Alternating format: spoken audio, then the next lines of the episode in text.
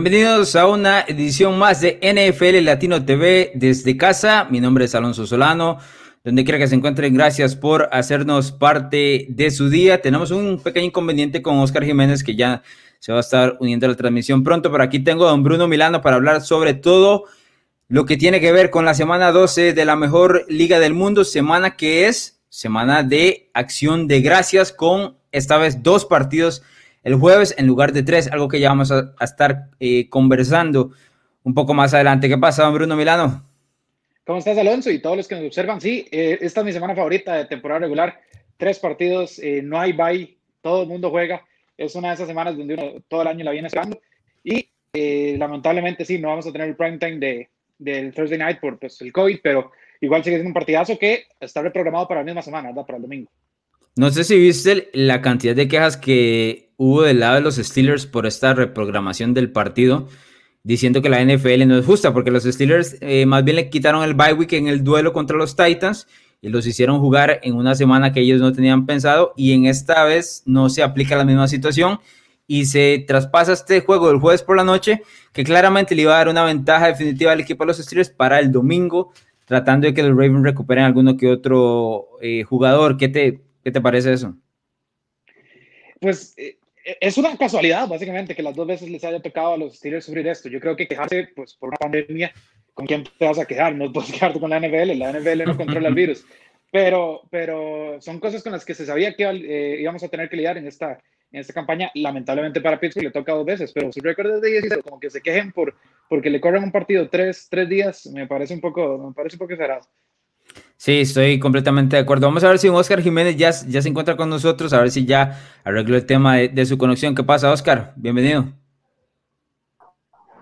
Buenas noches, Alonso. Buenas noches, Bruno. Eh, problemas técnicos que se dan con las conexiones hoy día. Sabemos que hoy en particular también había un problema en general a nivel nacional en Costa Rica, entonces las disculpas del caso, pero haciendo aquí el esfuerzo para estar con toda la audiencia y hablar sobre esta semana dos que está bastante, bastante interesante. vamos a ver cómo manejamos lo Oscar, porque ese internet está peor que los New York Jets en este momento, pero vamos a tratar de hacerlo en la siguiente hora. Este primer bloque de la semana 12 tiene que ver directamente con una situación que se ha venido forzando en las últimas, o forjando en las últimas semanas, que tiene que ver con las actuaciones de los Tampa Bay Buccaneers en hora de prime time. Y es porque en prime time, los juegos por la noche, es cuando más se expone deficiencias o en el caso de los valores positivos de los equipos. En el caso de los Buccaneers, tienen marca de 1 y 3 con una sola victoria sobre los Giants, aunque hay que mencionar esa victoria costó muchísimo y por ahí con polémica en la última jugada del encuentro. Bruno Milano, ¿qué podemos decir? ¿Qué es lo que está pasando en Tampa Bay? Que lo que parecía ser como un grandísimo proyecto en el 2020, llegando a la segunda parte de noviembre, está dejando más que dudas. Eh, Alonso, yo no sé, no sé cómo lo ves vos, pero yo como eh, hay películas donde el, el, protagonista consigue una novia muy guapa, más de lo que él debería, y después no sabe qué hacer con esa relación, y por eso todo se va al traste. Creo que eso es lo que está pasando en los Tampa Bay Buccaneers. Creo que atiraron o, conquistaron a la más guapa del salón, que era, que era Tom Brady, y después no han sabido qué hacer. El, el coordinador ofensivo ha hecho todo para, para ponerlo en situaciones incómodas. Arias cada vez que puede le cae puñal en, en, conferencia de prensa, lo tira, lo tira ahí a, a, la guerra. Y entonces creo que así, así no puedo mantener la relación con la más guapa del salón, ¿verdad?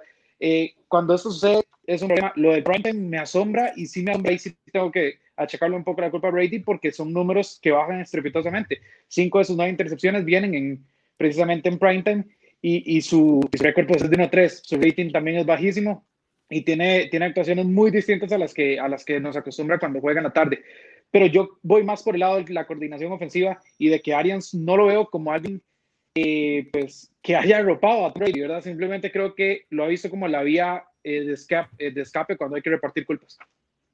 Sí, es, es una complicación ahí el tema de, la relación entre ambos, que yo creo que es, es el punto de partida de lo que está sucediendo en Tampa Bay. Me gusta esa analogía, hombre, no mirando, me parece que está aprendiendo muy bien. Eso quiere decir que, se ha ido arropando un poco, exactamente. Oscar, ¿qué, ¿qué, te deja esta, eh, lo que ha demostrado Tampa estos primeros dos meses y estas derrotas en, en prime time?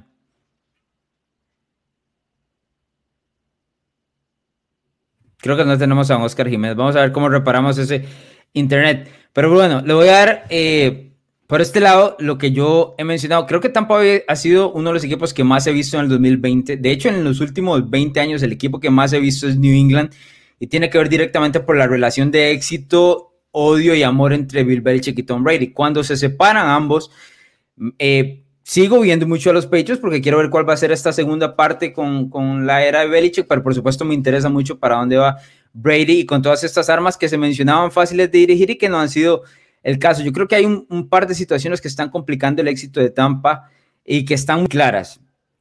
El cocheo es el número uno, ¿no? Eh, Bruce Arians está actuando como si, en, como si de su lado existen seis anillos y no es del lado de él, es del lado del mariscal de campo y Bruce Arians tiene el ego como, como si él fuese Bill Belichick, me explico, y no va por ahí.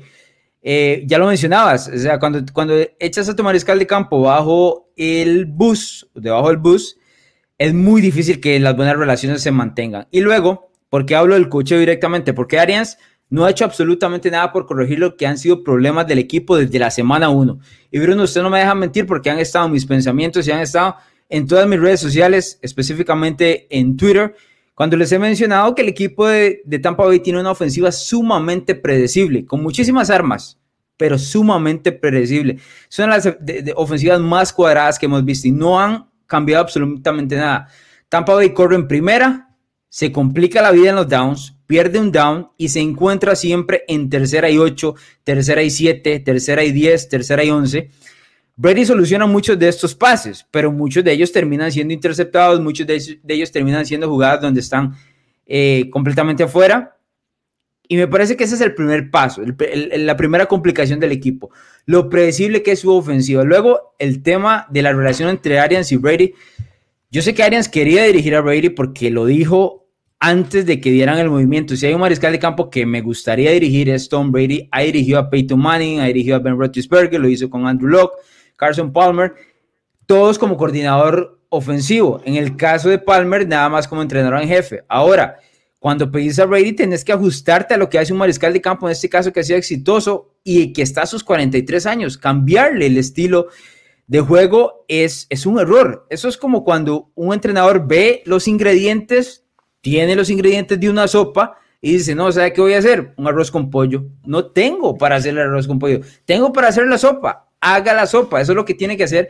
En este caso, Bruce Arians, creo que se ha complicado muchísimo. Y por el otro lado, la defensiva de los Buccaneers está siendo ultra agresiva y lo están quemando y no está teniendo ese doble papel donde dice, ok, voy a ajustar. A Tampa Bay le ha costado muchísimo ajustar, don Bruno Milano. Es, es un problema evidente.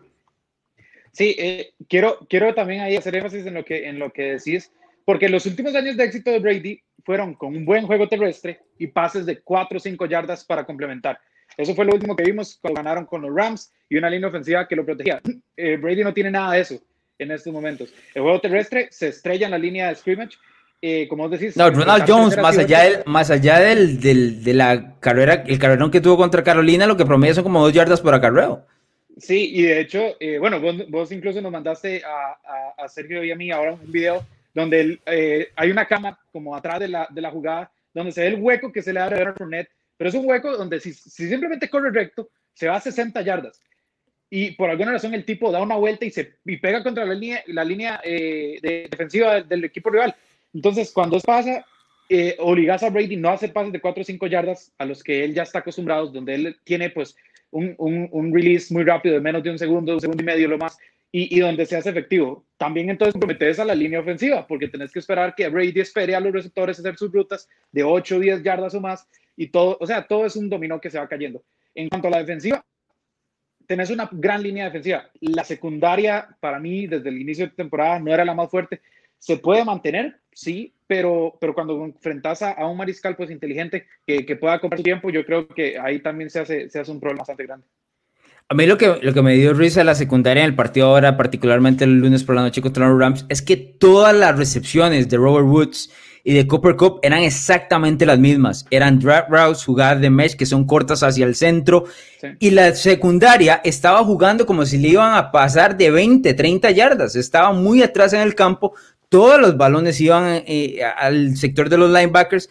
Y me parece curioso que Todd Bowles mande, por ejemplo, a hacer blitz, que es cuando ha tenido éxito, a sus dos linebackers del centro, cuando tiene por el otro lado a Shaquille Barrett, que la semana, eh, el año pasado, perdón, tuvo si no me equivoco, fueron 18.5 capturas y él no está presionando. Entonces lo que hace es presionar por el centro con los linebackers, deja el centro del campo completamente libre y un equipo como los Rams que tiene ese tipo de ofensiva se lo iba a comer y se lo terminó comiendo. Hay demasiadas cosas malas en el equipo de Tampa Bay en las últimas semanas y lo peor de todo es que viene Kansas City hacia Florida.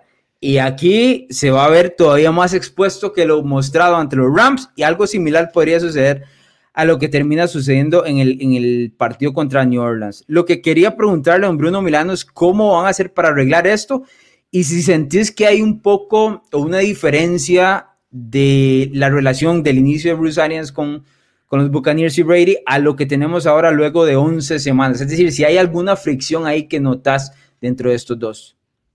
Sí, eh, lo primero es arreglarlo. Yo creo que la parte ofensiva, eh, no sé, creo que no va a pasar pero, los Arians tienen que tomar el control de la parte ofensiva y dejar a Brian eh, pues irse o, simplemente no, no ser el, el, que haga el play call porque Bruce Arians es un poco más innovador que correr siempre en primer down. O sea, eso, eso lo sabemos.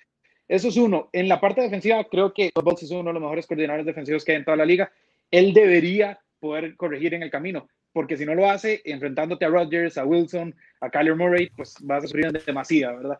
En cuanto a la relación, Alonso, de, de Arians y de, y de Brady, vuelvo, vuelvo a la analogía que, que di al principio. Cuando el feo conquista a la, guapa, al principio hace todo perfecto, ¿verdad? Porque no quiere, no quiere este, pues, dejar, dejar que la guapa se vaya. En el momento que ya los trapos empiezan a, las personas se, empiezan a conocer y los trapos se empiezan a salir, ahí es donde eh, ya hay problemas usualmente irreconciliables. Yo no sé, pero yo, de hecho, lo iba a mencionar en batalla de predicciones, sí siento que ya este camerino puede estar, puede estar golpeado. Sí, es, es, una complicación en esa, en esa relación entre Brady y, y, perdón, y Arians. Me llama la atención también de que estamos en el 2020 y Byron Leftwich, que fue un mariscal de campo, rival de Brady en la AFC con los Jaguars y estuvo con los Steelers, sea quien lo esté dirigiendo en este momento. O sea, Leftwich no tiene ni la uña de experiencia ni de calidad de Brady. Entonces, no sé por qué tan predecible es Leftwich a la hora de, llamar las jugadas, sabiendo y, el tema de que jugó la posición y no poder llevar a este equipo al siguiente paso. Voy con un par de, mensajes que son interesantes sobre lo que, ha, lo que acontece en Tampa Bay. Dice don Luis Solís, Berry ya tiene 43 años. Creo que es normal el bajón que muestra. Este es otro punto, ¿verdad? muy interesante porque lo comparamos con sus mejores años y lo comparamos con los mejores de la liga. Y el tipo tiene 13 años de que, de que, de pasado el prime. O sea, el prime de Tom Brady fue en el 2007. Bruno Milano, ¿qué estaba usted haciendo en el 2007? estaba en cuarto grado de la escuela. Eso le dice todo, ¿no? Eso debería decir todo. Tiene 43 años de edad, lo cual a veces se nos olvida porque el tipo tiene un estándar demasiado alto de vida y de éxito, lo cual yo creo que es, es muy cierto. Voy con eh, otro mensaje, dice Don Facundo Estrada, es que ese esquema no sirve para Raid, el tipo juega corto y medio, no largo. Arians se está encaprichando y está dejando pasar la posibilidad de un anillo. Yo creo que Arians es el que tiene que, en este caso, ajustar a lo que tiene, como le mencionaba, de ingredientes, lo cual eh, hasta este momento me parece que el ego de Bruce Arians no lo ha dejado.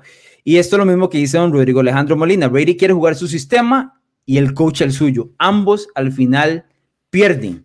Y esto es lo que está sucediendo en Tampa Bay. El equipo se está viendo muy mal en el costado ofensivo. En las últimas semanas hay muchísimo que corregir en Tampa Bay. El problema de esto, don Bruno Milano, no queda mucho tiempo. Eso es el problema. Ya no no hay Exacto. Lo bueno de ellos es que están en la NFC, que usted me decía, está abierta. Sí, eh, es que cada, cada, equipo tiene un problema diferente. Eh, el play calling ofensivo de Tampa, la secundaria de, de, Seattle, la defensa terrestre de Green Bay, por donde se le ve a cada equipo tiene un hueco, y New Orleans, que es como el más completo, es el que está más lesionado. Entonces, al final de cuentas, eso está abierto. Bien, vamos a ir a nuestra primera pausa comercial. Al regreso tenemos batalla de predicciones rumbo a la semana 12 de la NFL.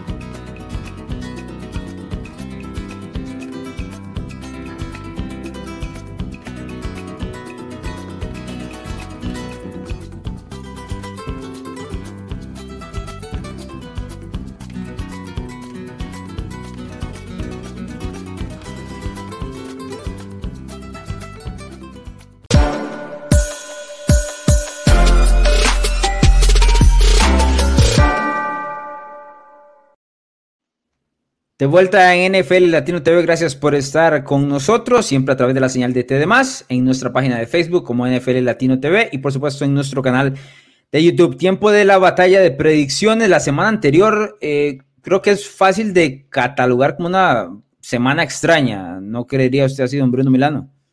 Eh, sí, yo creo que ninguno de los del equipo de NFL Latino tuvo una buena semana y eso es raro porque... Eh, pues, pues no, la jugamos en esto, ¿verdad? Pero, cuando, ninguno de todos, o sea, tuvimos creo que ninguno llegó a, las 10 predicciones correctas y eso es porque ahí hubo sorpresas mayúsculas. Oscar fue el que tuvo más, que tuvo 9, pero Oscar tira como Ryan Fitzpatrick, ¿verdad? Lo que sea. Y en este caso le favoreció la semana que iba medio al revés. Vamos a ver cómo está la tabla, la tabla de posiciones. En este caso mantengo el liderato con 108 aciertos y creo que le saqué uno más a don Joshua Muñoz que la semana pasada Estábamos ahí a diferencia de uno. Don Bruno Milano se mantiene a tres míos, pero le recorta uno a Joshua Muñoz. Es así, Bruno. Estoy en lo correcto, ¿no? Sí, gracias a tu equipo, gracias a los Tennessee Titans que, que me hicieron sufrir con un overtime, pero, pero gracias a ellos estoy ahí otra vez en la pelea. Esa, esa no la vi venir. Don Oscar Jiménez tiene 103 aciertos y escala la cuarta posición con lo mencionado en una buena semana. Y don Sergio Gómez 101 y don Juan Carlos Rojas en el sótano con 99. Bien, entremos al tema de lo que serán los juegos más interesantes. Este, curiosamente, es uno de los mejores partidos porque sabemos lo que implica en la AFC Norte el duelo entre Baltimore y los Pittsburgh Steelers. Este partido debió jugarse el, jueves en la noche del Día de Acción de Gracias. Sin embargo, por el tema del COVID de Baltimore, la NFL lo, lo pasa hacia el domingo. Los Steelers reclaman eh, este partido será ahora a la una de la tarde y curiosamente la transmisión será de NBC, que es el, canal que tiene usualmente el jueves por la noche en el Día de Acción de Gracias y que lo vemos siempre el domingo por la noche también. Pero bueno, este duelo tiene dos equipos, me parece, en tendencia completamente distinta. Eh, mientras los Ravens iban, van para abajo, perdón, los Steelers van como encaminados como el único equipo invicto. Bruno Milano, ¿quién gana este juego? No, yo me voy a quedar con, el, que, con el que está bien. Yo me voy con los Steelers. Eh, los Ravens están en caída libre. Te lo dije, Alonso, la, semana pasada en la zona roja, que yo los Ravens no los veo como un equipo contendiente porque precisamente eh, no les veo esa sangre y no veo que hagan los partidos importantes. Y, pues la semana pasada fue otra prueba de eso. Eh, si bien esta vez se tomó hasta el overtime para hacerlo, creo que lo logró otra vez. Eh, hay cosas que, que, yo no veo que me convencen de los Baltimore Ravens y de los Steelers todo me convence. Me convence su, su secundaria ya que ha mejorado. En Inca Fitzpatrick otra vez está en un nivel soberbio. Me convence su línea defensiva. Me convence este, pues, su, ofensiva, Mr. Roethlisberger. Y además hay que ver las circunstancias en las que Ravens. Eh, prácticas virtuales, moral por el piso. Eh, bueno, está bien, ya no le, ya no le llegó eh, el Thursday Night, pero tres días más igual, sin, sin practicar en, personas sumamente complicadas. Es una, es una montaña muy cuesta arriba, mientras que los Steelers estarán enojados, pero eso también les favorece, llegan más descansados, está bien.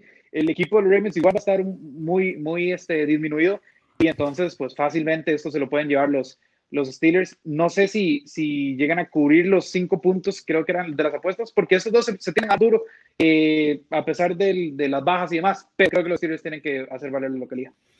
Hay que ponerle atención a los jugadores que no vayan a estar en este partido porque hay jugadores claves ahí. Por ejemplo, Mark Ingram y J.K. Dobbins, que son los dos running backs. Si el partido hubiese estado el jueves, no juegan por el tema de estar en la lista de reserva de COVID. Eh, Calais Campbell también tiene un problema en la pantorrilla y también está en la lista de COVID, así que eh, se ha perdido un par de semanas, es complicado saber si va a estar ahí. Y el caso de Jimmy Smith, que también estuvo sin participar esta semana. Son dos jugadores claves de la defensiva de Baltimore, eh, que se prevía como una de las mejores de la liga en el 2020, pero que por diferentes lesiones, circunstancias y demás no, ha estado, no han estado en el nivel esperado. Curiosamente, ok, todo el equipo está eligiendo a los Steelers, pero creo que es más por el momento que ha mostrado el equipo de los Ravens que, que, que otra cosa. ¿Por qué lo digo así? Porque si usted me pone a los Ravens ganando en las últimas dos semanas y luego lo mostrado en el encuentro entre Baltimore y los Steelers, del primero yo hubiese tomado a Baltimore. ¿Por qué? Porque el Baltimore le pasó por encima en yardas totales por pase y por tierra a los Steelers. Perdió el partido por un par de intercepciones y un balón, si no me equivoco, campo corto que había dejado Lamar Jackson ahí. Pero el pareo lo mostraron las últimas semanas. Yo creo que el equipo de los Ravens está cabizbajo. Es complicado para ellos este duelo contra los Steelers. Eh, yo la verdad, o sea, me cuesta creer que Pittsburgh vaya a barrer a Baltimore, pero es, la realidad en que estamos, es el momentum de los, de los dos equipos, eh, don Bruno Milano. Voy con un par de mensajes. Primero dice don Mario Cordero, Ravens no tiene alma este año y Lamar Jackson parece que se le acabaron los trucos de la NFL. Me quedo con lo primero, ¿verdad? El tema del alma. En este caso, que fue lo que mostramos. El equipo se muestra cabizbajo, Bruno. Sí, el, tema, el tema de Lamar no. A ver, yo, yo he sido crítico de Lamar Jackson, pero, pero siento que esto ya, como lo dije la semana pasada, va más allá de Lamar, va más por, por el tema Harbaugh, porque ya hay cinta. El primer año de Lamar no lo vimos tan, tan innovador. El año pasado parecían jugadas de college, incluso hasta ciertos momentos. Ahora ya vemos a, equipos que lo han estudiado y que han tenido éxito. Entonces, otros equipos pues replican la dosis. Y, por supuesto, mantener el nivel de, de un año MVP siempre no es este no es fácil. Eh, lo del alma, sí, lo del alma, yo, cuando un equipo no puede venir de atrás, no puede pretender ir a Super Bowl, porque en algún momento vas a estar en esa circunstancia y tenés no, y tenés que saber sobrellevar esa situación. Eh, sí, yo, yo, los Ravens tienen, además las bajas, no, son bajas como muy serias, que en la línea ofensiva, que es un mejor pass rusher, son, son pues bajas que de verdad pesan.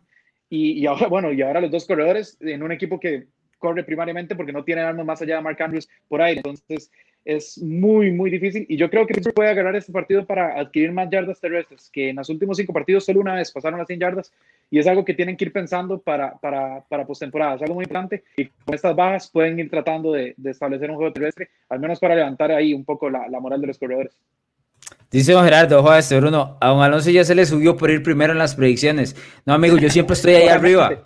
Yo siempre estoy ahí arriba. El tema es nada más que ahora se muestra en, en, los números, eso es todo. Pero después de ahí, usted no se preocupe por eso. Dice Octavio Rodríguez, los fans de los Ravens quieren la cabeza de Roman. Ese es Greg Roman, el coordinador ofensivo. Lo que pasa es que Greg Roman tiene una muy buena ofensiva cuando tiene un jugador de opción.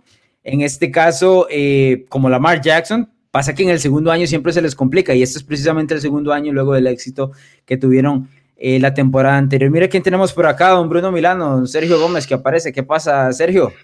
Hola, hola, Alonso, Bruno y a todos los que nos ven. También muy contento de estar aquí, prácticamente de emergencia. Si ustedes supieran cómo yo estaba vestido cuando empezó el programa, o sea, no, no, se lo creerían realmente. Inclusive, si ustedes logran ver, yo aquí, aquí tengo todavía la, la, la conexión, aquí revisando que todo estaría bien y pues aquí estamos. Muy bien, Sergio Gómez. Sí, sí, me parece. exactamente, exactamente. El tema, del, el tema de, la, de cómo está vestido lo podemos dejar por otro día, don Sergio Gómez, no, no tantos detalles. Pasemos al siguiente duelo, la batalla de predicciones, que es la visita de Los Ángeles Chargers a los Buffalo Bills. El equipo de Buffalo no jugó la semana anterior y los Chargers sufrieron al final para vencer a los Jets. Justin Herbert sigue mostrando un grandísimo nivel, pero el coaching de Los Ángeles sigue siendo un problema. Don Sergio Gómez, le voy a dar la palabra, ya que usted entró aquí para eh, ayudarnos, ¿quién gana este juego? No, yo aquí yo eh, a los Buffalo Bills yo creo que son dos matices diferentes entre ambas franquicias. Unos Buffalo Bills que por momentos se, se, vio un equipo que realmente era un poco irregular, que, que, inclusive se le podía dudar un poco de lo que estaba haciendo Josh Allen en, ese, en, esa franquicia. Pero por otro lado tenés a unos, unos Ángeles Chargers que simplemente no saben cerrar partidos y no saben ganar. la semana pasada ganaron, pero fue contra los New York Jets, ¿verdad? Manda si no, si no les ganas. ¿verdad? Eh, yo sí considero de que el partido va a estar complicado para, para, los Buffalo Bills, complicado para los Chargers, porque y de igual manera los Chargers es un equipo de gran nivel. No veo esto un resultado abultado, sin embargo, yo sí creo que los Buffalo Bills se pueden llevar la victoria. Cerrado o no cerrado, Bruno. Eh, por, supuesto, por supuesto que va a ser cerrado porque eh, los Chargers solo pierden partidos cerrados. Herbert nunca ha perdido por más de una posesión. Eh, bueno, ocho puntos, posesión y conversión de dos puntos. Aquí lo que me sorprende es que Sergio nunca, o sea, él, predica estar ahí en, el bus de Herbert, pero es como un bus que lo tiene a distancia porque nunca se sube en él a menos que hayan contra los New York Jets. No, yo estoy metidísimo. No, facilita. O sea, yo estoy, yo estoy metido en el bus, pero ¿cómo, es que dice usted, Bruno? Hay que jugar esto con, el, con, el, eh, con la cabeza y no con el corazón. Ese es el tema. No, pero eso lo digo, eso lo digo para mí. Ya vos tenés la batalla perdida, Sergio, ya puedes tirar el corazón. De eso, no, no, no, no, no, no, o sea, yo tal vez la puedo... No, de hecho, de hecho, todavía falta mucha temporada, solamente estoy a siete puntos de Alonso. Yo estoy respetando a Alonso aquí, no como vos en semanas pasadas que lo, que lo miraste aquí debajo del, de, del hombro, pero bueno, o sea, yo todavía estoy en competencia, recordemos que todavía también quedan puntos con los ganadores de división, entonces cualquier cosa puede pasar, ¿verdad, Ojo. Sí, sí, eso sí, pero ya, ya volviendo al partido, eh, Alonso, esto es, una, es un partidazo, para mí va a ser una balacera, es la tercera mejor ofensiva eh, por aire contra la cuarta mejor. Aquí tenemos dos de los brazos más fuertes de toda la NFL. Eh, obviamente, alguien a veces tiene problemas de precisión, pero el brazo, la, la fuerza. A veces, ese a veces hay que dejarlo ahí como de lado. Pero aquí, aquí, va, aquí un dato interesante. Eh, Josh Allen tiene tres eh, drives ganadores este año y tendría cuatro, no ser por la maría de, de Kyler Murray en juegos cerrados. A mí dame el que tenga drives ganadores y me quedo con Buffalo por eso. Y porque en el head coach hay un, hay un pareo bastante desfavorable para, para los Chargers. Sí, me parece que Buffalo es un equipo mucho mejor dirigido. El equipo de los Chargers está buscando esa identidad. Tiene el mariscal de campo, creo que en este caso todos estamos de acuerdo, pero eh, pues eso el fútbol americano es de tres fases y las otras dos fases y especialmente el tema del cocheo se le está quedando a los Chargers. Pasamos al siguiente, que es Carolina visitando a Minnesota. Ya vamos a ver si don, Bruno, eh, si don Sergio Gómez se va a subir en el tren o no, en el bus acá de su equipo, se va a mantener a distancia, porque los Vikings una vez más decepcionaron la semana anterior, perdiendo ante los pobrísimos, pobrísimos Dallas Cowboys de manera sorpresiva. Bruno, voy a empezar con usted. ¿Quién gana este duelo? Yo me voy a quedar con Carolina y sé que Teddy Bridgewater probablemente no juegue, sé que eh, McCarthy tampoco esté, está muy, eh, creo que también está descartado ya. Si no, McCarthy está descartado, ya Matt Rule dijo que Teddy va a jugar. Teddy va a jugar, bueno, juegue Teddy, juegue PJ Walker, creo que los Panthers son capaces de mover las cadenas. Eh, la, la se Minnesota otra vez contra, contra Dallas, o sea, Dallas le corrió por todo lado. Eh, creo que el, cuerpo de receptores de Carolina es sumamente potente, es, es, muy infravalorado, la gente como que no, no ve uno de los más de la liga, pero estos, los tres, DJ Moore, Curtis Samuel y, y, Robbie Anderson te hacen 100 yardas en, en, un parpadeo. Mike Davis ha movido bien el, en el backfield también. Y creo que el récord de Carolina refleja lo bueno de ese equipo. Han tenido un calendario fatal, un calendario muy, muy difícil. Y creo que eh, ante equipos como los Minnesota eh, Vikings pueden sacar una victoria ajustada, porque pues, tienen a Alvin Cook, tienen una gran ofensiva, pero si la defensiva de los Vikings está como, como estuvieron con los Dallas Cowboys, creo que esto se lo puede llevar Carolina. Sergio, ojo a ese mensaje, ya que ni pongan el pronóstico de, de Sergio Gómez, la gente sabe, señor Gómez, eh, tengo que reconocer de que este fue un poco más con el corazón que, que la propia. No, bueno, pero Sergio, o sea, pero hace cinco minutos me estás diciendo que no puedes jugar con el corazón, ¿qué carajo? No, no, no, no, porque, o sea, yo veo este partido como de los típicos partidos que hemos visto las últimas, de las últimas, este último mes realmente, de, que se va a definir en, en, el último drive del último cuarto, o sea, así es realmente. Yo creo que ambos, ambos tienen ofensivas que han sido bastante productivas, en especial la de Carolina. Eh, sin embargo, yo sí creo que tal vez puede haber eh, un cambio, ¿verdad? Especialmente eh, en, esa, en esa defensa, ¿verdad? De los, de los Minnesota Vikings. Y ojo, siempre cuando se le da el, balón a, Dalvin Cook y lo puede correr bien, este equipo gana. Yo veo tal vez que, los Minnesota Vikings puedan correr bien el balón contra Carolina. Recordemos que también han tenido semanas complicadas con defensas, pues, pues que se, les ha complicado bastante, ¿verdad? Entonces, eh, yo veo tal vez el, el matchup por ahí, pero como te dije, realmente es más que todo por un tema de picks y más que todo también por un tema de, de, que realmente este partido yo, yo sinceramente lo veo así en la última posición, entonces se lo puede llevar cualquiera, la verdad. Qué malas mañas. es, el famoso, es el famoso en las apuestas, el famoso piquen para mí, la verdad. Aunque no sé cómo está la línea. Sí, eh, Oscar y Bruno tienen a Carolina, el resto del equipo tiene a Minnesota, esperando el pick de don Juan Carlos Rojas que pronto nos lo hará para la batalla que sale todos los viernes. Yo en ese caso me quedo con Minnesota porque creo que lo de la semana anterior fue un error ante Dallas. Se terminaron confiando de, un buen par de partidos que tuvieron anteriormente, no mostraron todo lo que tenían que mostrar. Y esa derrota contra Dallas va a terminar jalando las orejas para pues, mostrar un, algo mejor contra Carolina. Carolina es peligroso, ¿ah? o sea, no es poca cosa ese equipo en el costado ofensivo especialmente. Eh, me quedo con Minnesota, pero sí tengo que mencionar que si pierde no los voy a volver a poner en mi vida.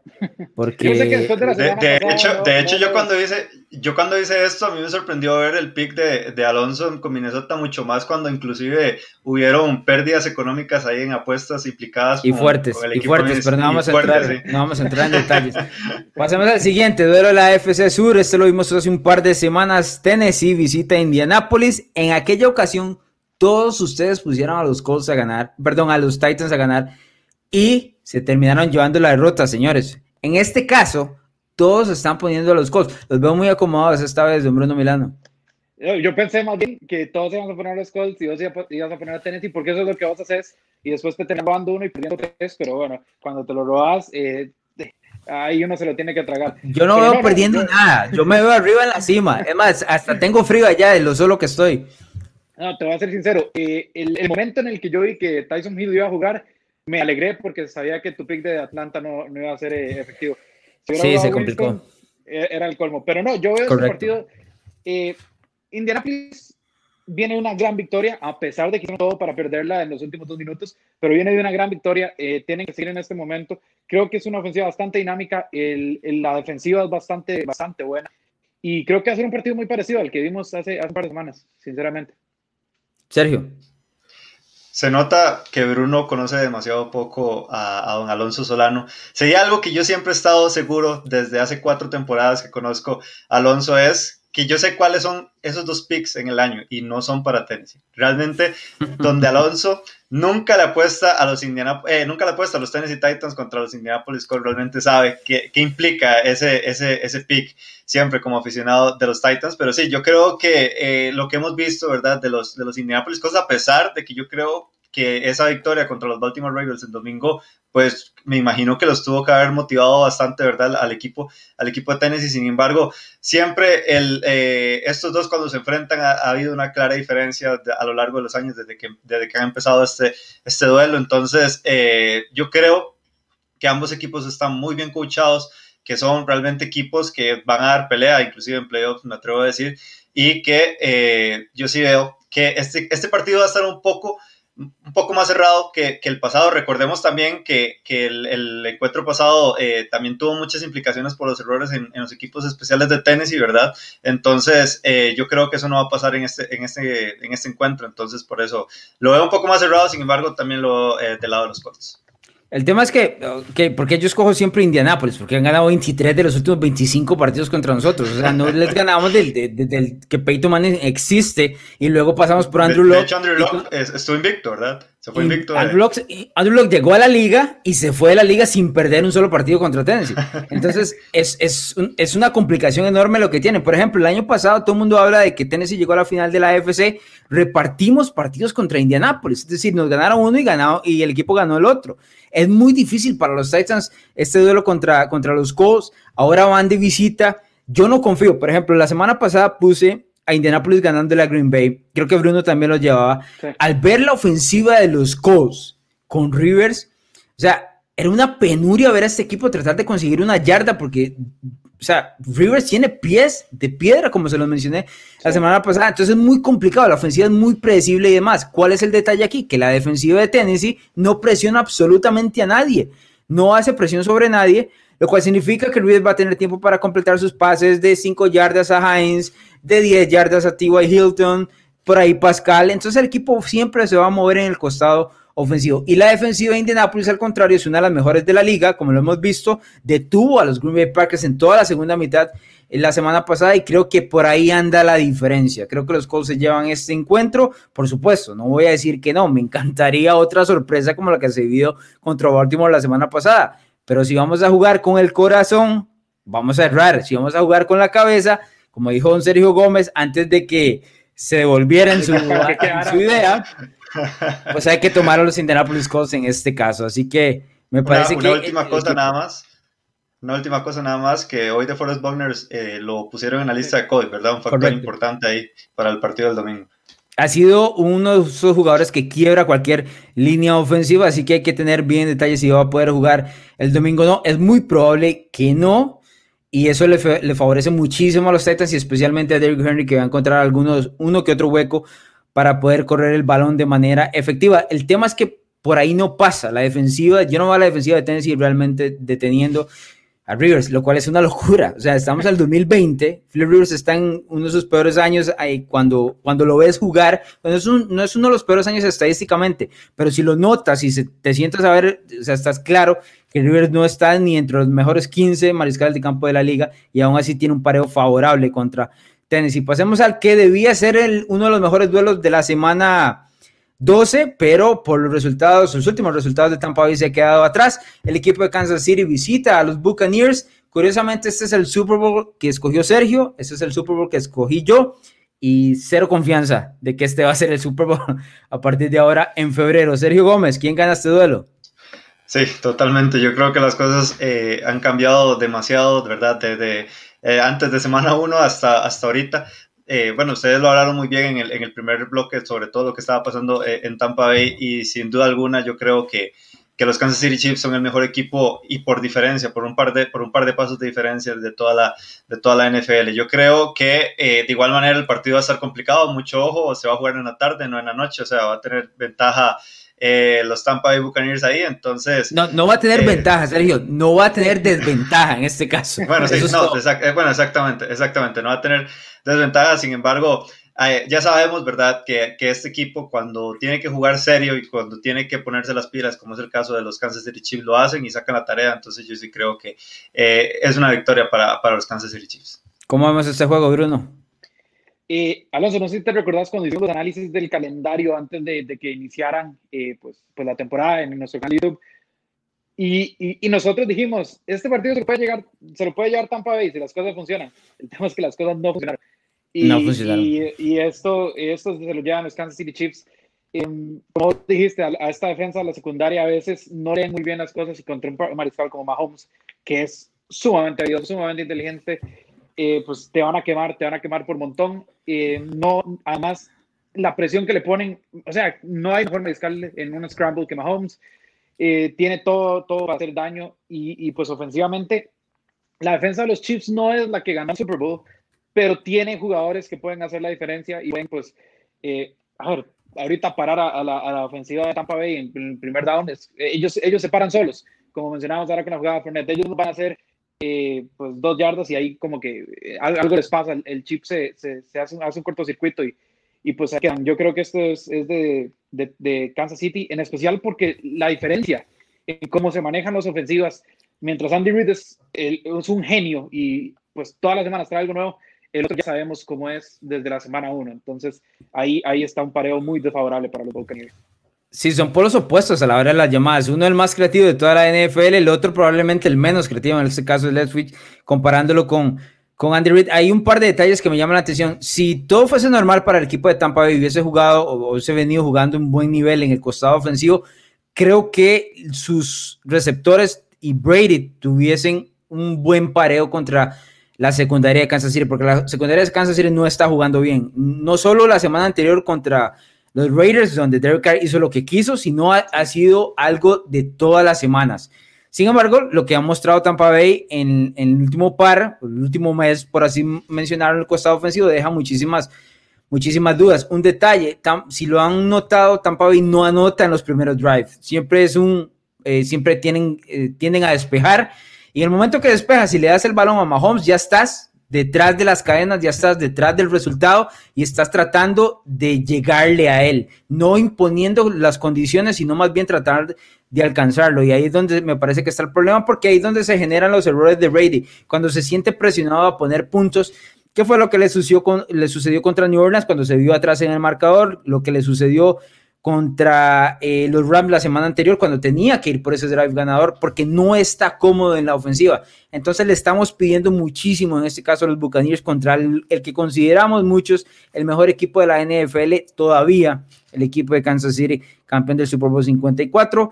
Yo creo que los Chiefs ganan y fácil, tengo que mencionarlo. Creo que lo ganan fácil este. Fácil, este, fácil tipo dos, dos touchdowns de diferencia, ¿lo ves? Dos touchdowns de diferencia, 13 puntos o sea, partido acabado en el entrando al último cuarto, o sea, puede, puede ser feo, puede ser feo el partido, algo que ya hemos visto, ¿verdad? Algo que ya hemos visto. Último de los duelos de esta batalla de predicciones semana 12, hay que recordar, antes de entrar al partido entre los Chicago Bears y los Green Bay Packers, que todas las predicciones ustedes las pueden encontrar los viernes en la batalla de predicciones en lo que será nuestras redes sociales Facebook, Twitter e Instagram. Los Bears visitan a los Packers. Los Packers vienen de derrota ante Indianapolis. El equipo de Chicago no jugó la semana anterior y no ha nombrado mariscal de campo titular para esta semana. De hecho, ninguno de los dos ha entrenado. Nick Foles tiene problemas de la cadera que sufrió en el último juego y Mitch Trubisky problemas del hombro. Aunque Trubisky ya practicó esta semana, poquito, limitado, pero practicó y podría ser el titular. Sergio, ¿quién gana este duelo? Yo sinceramente veo un duelo no tan cerrado, la verdad, a pesar de, a pesar de la gran rivalidad que tienen estos dos en la, en la NFC eh, Norte y en especial con todo ese tema que vos acabas de comentar sobre, sobre la ofensiva. Realmente de las peores ofensivas y de hecho hasta estadísticamente lo están, son los Chicago Bears. Realmente este es un equipo sin ideas que lamentablemente tiene un muy buen corte de receptores. Realmente este, a, mí me, a mí me gusta bastante eh, lo que tienen ahí. Sin embargo, eh, ante los problemas que ha tenido ya sea Mr. Trubisky o Nick Foles y también el mal trabajo que ha hecho eh, Matt Nagy en este, en este equipo, pues yo, yo, o sea, yo no veo cómo puedan hacer puntos. Es que eso es lo feo de esta, de esta ofensiva, que, que, o sea, que literal se queda acabada, que realmente también eh, gran parte de los puntos que hacen es por conversiones de la defensa o, o, que la defensa deja en, buena, en una buena posición a la ofensiva, pero que definitivamente no hay, no hay un balance entre esos dos entonces, realmente yo sí creo que esto se lo puede llevar inclusive también fácil eh, los, los, Green Bay Packers. Bruno. Sí, eh, como dijo Sergio, eh, esta es la segunda peor ofensiva total, esta es la peor por tierra, es la 25 por aire. O sea, este equipo, puedes tener a Trubisky al 100, a Fosa 100, fusionarlos y aún así no armar absolutamente nada. y además los Packers vienen de una victoria dolorosa porque dominaron esa primera mitad y después fueron cayendo poco a poco. Y, y cuando esos equipos tienen una, una derrota fuerte así, eh, pues tienden a rebotar. Pero la próxima semana Rodgers le tiene la medida puesta a, la NFC Norte. Creo que este es un partido donde Green Bay tiene... Eh, a ver, si Chicago corriera un poco, me entraría dudas, pero es el peor ataque por tierra. Green Bay no tiene que preocuparse. No tiene, no tiene nada, o sea, Chicago no tiene nada al costado ofensivo y eso es la parte que no puedes escoger a otro equipo que no sea los Packers, más allá de que Chicago puede ganar porque la NFL pasa lo que usted le dé la gana, no hay nada que diga que los Bears pueden poner puntos. Por ejemplo, aquí le voy a decir a don Sergio Rojas, que está comentando y dice, van a ganar los Bears. Está bien, don Sergio Rojas, yo le creo. Si usted me dice, yo le creo, pero dígame por qué y cómo. Y así le compro, porque esa está muy fácil. Los Bears en este momento no se ve como que tengan absolutamente nada para competirle, en este caso, a Green Bay. Ojo, que Green Bay tiene sus huecos también, pero no tiene el Chicago las armas suficientes para poder exponerlos. Dice don Carlos Vega, no se puede con una defensa así. Es increíble que los Packers solo anotaron tres puntos en la última mitad contra los Colts. Manda no ganarle al caso de Chicago. Ese es el punto. La ofensiva de los Bears es tan poca que es complicado. Dice Don Joshua Quesada, mis Packers se levantarán de la derrota contra Indianapolis. saludos a todos, menos a Sergio, porque le va a Minnesota. Es rival, Sergio. A mí, me llama, a mí me llama la atención algo y es que aquí el, el odio de los Packers, ¿verdad? Que, que, se, ha, que se ha llevado especialmente eh, donde, donde Alonso, Alonso Solano, debería ir a mí, realmente, por, por, por, cosas lógicas de ser un equipo rival. Sin embargo, el que se ha llevado todo ese hate siempre ha sido eh, Alonso. Es una de las cosas curiosas que yo siempre he visto, especialmente la temporada pasada, que fue donde estuvo el punto ahí del, del, odio de los Packers. ahí está, ahí tiene, Sí, sí, no, pero ya me, ya me, ya me di cuenta que están escondidos. Sí, sí, ya, ya me di cuenta que están escondidos. Dice don Sergio Rojas que es porque es su equipo. Bueno, y, muy bien, hay que apoyar al equipo, Sergio Rojas, está bien. No lo voy a, de hecho, no yo dudo mucho, de hecho, yo dudo mucho que, que, en el podcast que haces con, con Maya, con, con Yoshua, te este, logre defender a, los, a, esos Chicago Bears. La verdad está complicado. No, pero si llora todas las semanas, eso es complicadísimo. Más bien, eh, ahogarle las penas a, a, don Joshua Maya. Vamos a ir a nuestra segunda pausa comercial. Al regreso tenemos zona roja traída por el portón rojo.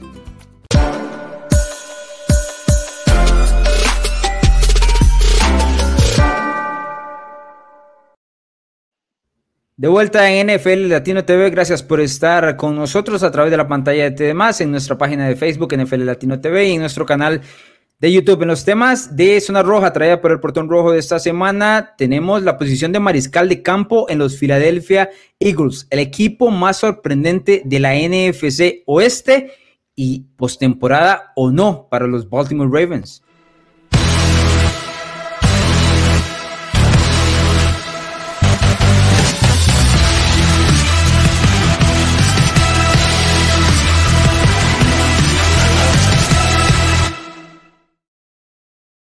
Muchachos, esta semana hubo muchísimas preguntas eh, sobre el mariscal de campo Carson Wentz dirigidas al entrenador en jefe Doug Peterson. Las preguntas básicamente se basaban en que si Doug Peterson consideraba que Carson Wentz debía ser, eh, debía irse a la suplencia, por este caso por Jalen Hurts, que es el novato que seleccionaron de segunda ronda. La pregunta es sencilla, ¿deberían considerar los Eagles en cambiar a Carson Wentz por Jalen Hurts? Bruno. Eh, es, una, es, una, es una pregunta muy difícil, pero yo voy a decir que no. ¿Por qué? Por el simple hecho de que los Eagles siguen en competencia. La o sea, eh, es, impresionante que un equipo con este récord siga en competencia, pero es la realidad. Entonces, quédate con Wentz, viejo, porque eh, ya, ya si Hurts hubiera mostrado algo, ya el cambio se habría hecho, como pasó con toda la Entonces, si no lo has hecho ahorita, ya casate con Wentz hasta final de temporada, porque todavía sigues peleando. Si ya la temporada estuviera perdida, yo te digo, sí, por supuesto, mete a Hertz, mira qué tenés en ese, en ese mariscal y, y, pues y, eh, y, vamos a movernos. Pero viendo que la NFC este está tan abierta, todos los equipos tienen tres victorias y todavía puedes clasificar a postemporada, pues ahorita te toca quedarte con Hertz por mer, no por motivos eh, eh, meramente deportivos que, que Wentz se haya ganado esa titular o mantener la titularidad, sino porque es, es mejor un viejo conocido que no por conocer, ¿verdad? En estos casos, creo que pues ya sabes que vas a tener en Wentz y con Hertz sería una rifa total y todavía tenés chances de temporada, entonces quédate con Wentz. Serge, no tenías eh, respuesta en zona roja, pero díganos. Eh, no, yo también. De hecho, nosotros lo conversamos ayer en el podcast de los rookies. Eh, de hecho, me atrevería a decir de que si, de que si los Philadelphia Eagles estuvieran en otra división, ya hubiéramos visto a Jalen Hurts, porque con ese récord que tienen ahorita, estuvieran más que eliminados en, en, las otras divisiones de la, de, de, la NFL, pero pasa que están en la, en la, en la NFC este y que realmente este, ahorita tienen todavía posibilidades y yo creo que es exactamente lo que dice Bruno, o sea, ya que estás ahí en la pelea, intenta eh, pues estar o lo que aguante, ¿verdad? Eh, la temporada, a ver si pueden llegar a, los playoffs y luego pensar en el futuro, que realmente el futuro de Filadelfia se ve bastante complicado, en, especial por ese contrato tan pesado que tiene Carson Wentz ahí en los Philadelphia Eagles. 18 pérdidas de balón es lo que tiene Wentz, él solo en esta. Líder, eh, en intercepciones y fumbles, es. Nada más. Sí, es, brutal. Está mostrando un nivel muy, muy, muy bajo. Lo que no sabemos es con Jalen Hurts. Hay un detalle, la gente tal vez no lo conoce. Jalen Hurts tuvo una grandísima temporada en Oklahoma cuando transfirió. Él era mariscal de campo de Alabama, pero en Alabama no ponía realmente números impresionantes. En Oklahoma sí lo hizo, pero Oklahoma porque juegan el Big 12 y es una conferencia donde realmente no juegan defensiva. Eh, es un tipo que puede correr, pasar el balón y le puede dar una dimensión diferente, en este caso a Filadelfia, que ha estado plagado por lesiones. Yo lo que considero es que en este momento no es el buen, el buen momento para cambiar, en este caso, a, Carson Wentz, pero si luego el lunes por la noche expuesto ante la nación se nota la gran diferencia, ok, podríamos pensar para la siguiente semana. meter, en este caso, a Hurts contra Seattle lunes por la noche sería una complicación enorme. Para la siguiente y lo que resta de la temporada podríamos discutirlo. En esta semana 12 creo que no es eh, lo ideal. Lo, lo a dar un mensaje porque vea, don Sergio Rojas me dice que no le diga don porque él es un niño. Estoy de acuerdo. Pero vea, don Sergio Gómez es un niño también y le decimos don, entonces no se preocupe. Eh, don Sergio Rojas, aquí estamos y gracias por estar siempre en sintonía de, de NFL Latino TV. Pasemos al siguiente, NFC Oeste. Ya hablábamos de Seattle, que va a enfrentar el lunes eh, por la noche al equipo de Filadelfia. La pregunta es la siguiente, ¿cuál de los equipos de la NFC Oeste le sorprende más en este momento por el récord que tienen hasta la fecha? Sergio, usted no tiene respuesta aquí, pero dígame. No, de hecho yo no tengo respuesta ahí, pero yo también tenía ese pick que tiene Oscar Los Ángeles Rams, entonces supongamos que ahí tengo mi pick en, pantalla yo creo que eh, para todos, eh, todos tienen que estar por lo menos un poquito con un grado de impresión con lo que ha demostrado estos Ángeles Rams. Los Ángeles Rams a principio de la temporada realmente nosotros decíamos que inclusive podían quedar de últimos en esta en esta división, especialmente por, eh, por todos los problemas, ¿verdad? A nivel, de, a nivel de la parte salarial y de la salida de jugadores que tuvieron eh, en esta offseason. Sin embargo, Sean McVay ha demostrado por qué es uno de los mejores o por lo menos uno de los coaches más prolíficos en los últimos, en los últimos años de la, de la NFL. Logró transformar a un equipo que eh, verdaderamente estaba, que estaba a medias en comparación a, a la temporada pasada, ¿verdad? O inclusive a la temporada eh, del 2018, que fue la que llegaron al Super Bowl, y han logrado consolidar por lo menos en la parte defensiva un gran, una, una gran defensa que realmente se le puede parar a cualquiera. Ahorita están líderes